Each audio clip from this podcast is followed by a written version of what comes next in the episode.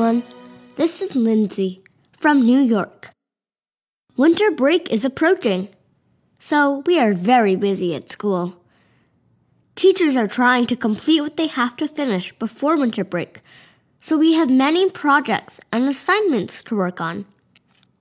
In the meantime, it is a tradition to send gifts to friends and loved ones during this holiday season. It takes time to prepare, and it is also so much fun to pick out and give presents. What projects did you work on? Anything you want to share? Sure.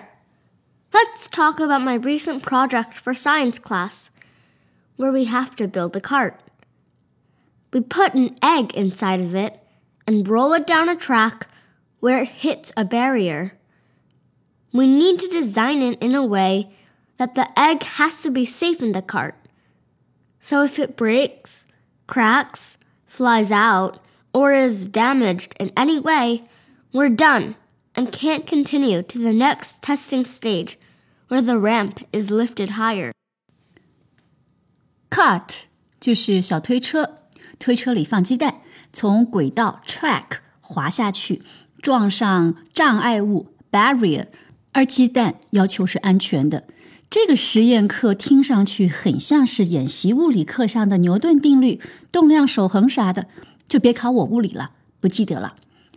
Lindsay, what have you planned to do to make sure that your egg could be safe in the cart when collide into the barrier? My group and I have built walls and a roof out of cardboard and we are using an egg carton to put the egg in.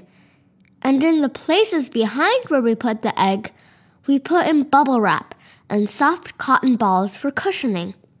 We buy materials with a budget of 220. So this also teaches us to be smart with money. 啊，这里说一下，这个 two hundred twenty 可不是指的美元，就是学校里面这个拿来换换东西的一种一种交易证券吧，这么想， 假钱。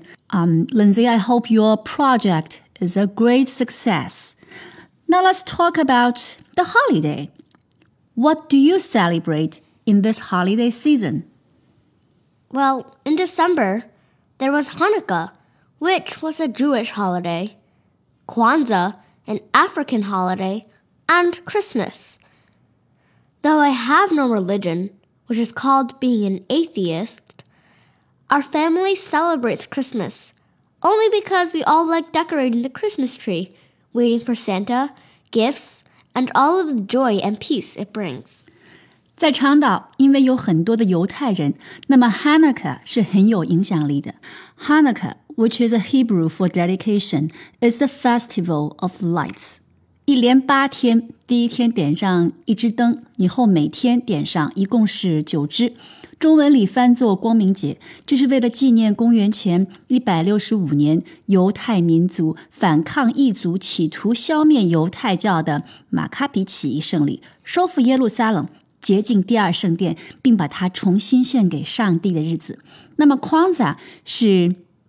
大概六十年代才兴起的，旨在弘扬非裔美国人传统和文化的节日，近年来也很有影响力。美国因为提倡多元文化，又是多种族的移民国家，近年来美国人都不再说 Merry Christmas 了，而是说 Happy Holiday。因为你不知道人家过哪个节，说错了，可是有可能冒犯了人家还不知道呢。不是人人都过 Christmas 的。虽然圣诞节仍然是影响最广泛的。December is so cold, and people can't stay outdoors often. But families are kept busy by the holidays, so they stay indoors mostly anyway. I totally agree.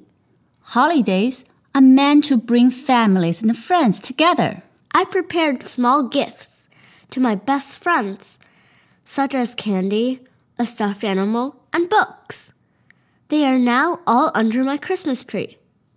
At school with my friends, we do Secret Santa. We put our names in a hat and draw out a person's name. We now have to get a gift for that person, and we can't let anyone else know who we got. It's really fun, and at the end, we all exchange gifts. 同学之间交换礼物，还玩秘密圣诞老人的游戏。